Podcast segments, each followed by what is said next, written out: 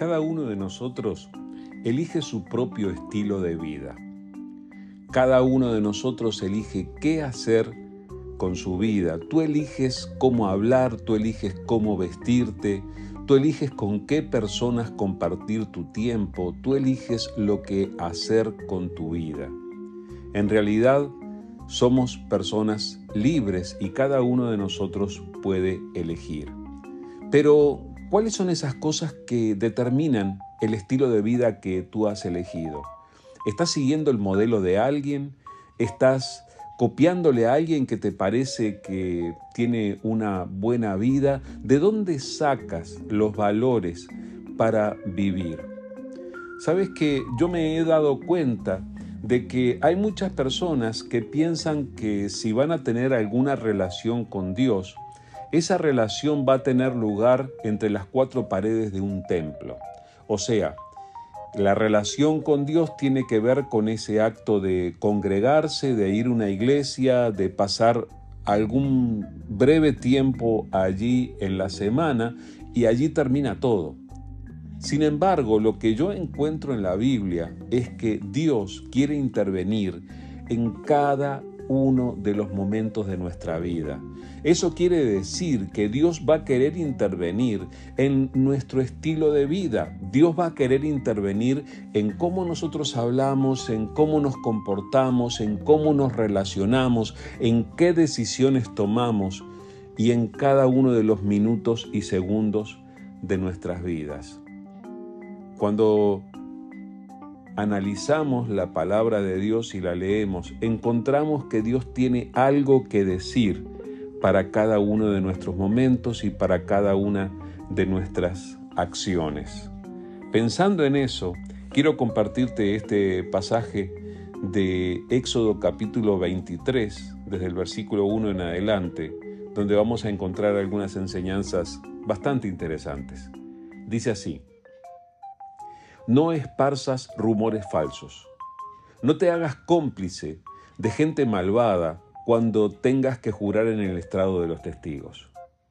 No te dejes llevar por la mayoría en su maldad. Cuando te llamen a testificar en un pleito, no te dejes influir por la multitud para torcer la justicia. Tampoco inclines tu testimonio en favor de una persona solo porque sea pobre.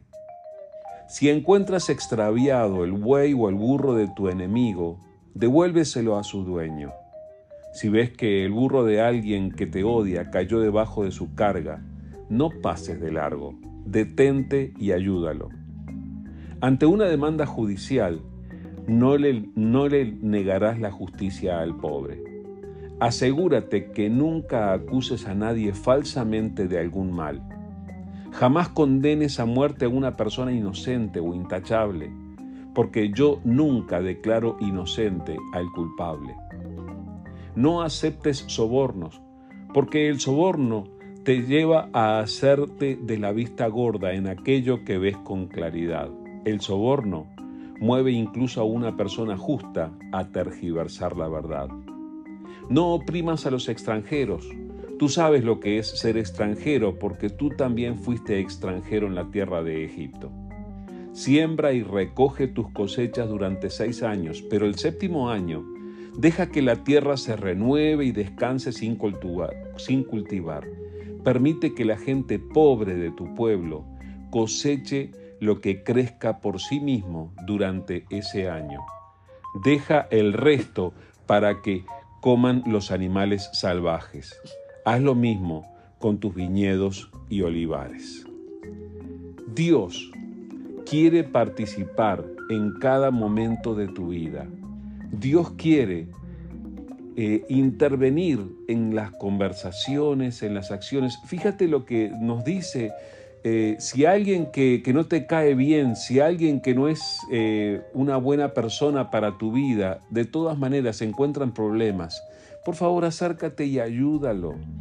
Cuando ocurra que tengas que opinar o que tengas que emitir de alguna manera tu juicio, eh, en alguna situación, eh, tienes que ser imparcial, no, no porque sea pobre o porque sea rico o porque sea de tus preferidos. eh, trátalo de una manera diferente. Simplemente tratemos de ser justos. Como dice aquí, por ejemplo, asegúrate de que nunca acuses a nadie falsamente de algún mal. En todas las situaciones de la vida, Dios tiene algo que decir. ¿Qué tal si te pones a pensar en este momento, en las situaciones que estás enfrentando ahora, en tus relaciones, en lo que tiene que ver con tu trabajo, en lo que tiene que ver con tu familia? Dios tiene algo para decir en cuanto a eso también y quiere ayudarte y quiere enseñarte a vivir de una manera justa, de una manera que le agrade a Él y de una manera en la que pueda haber un fruto de Él en tu vida. Así que presta atención porque Dios quiere intervenir en tu vida.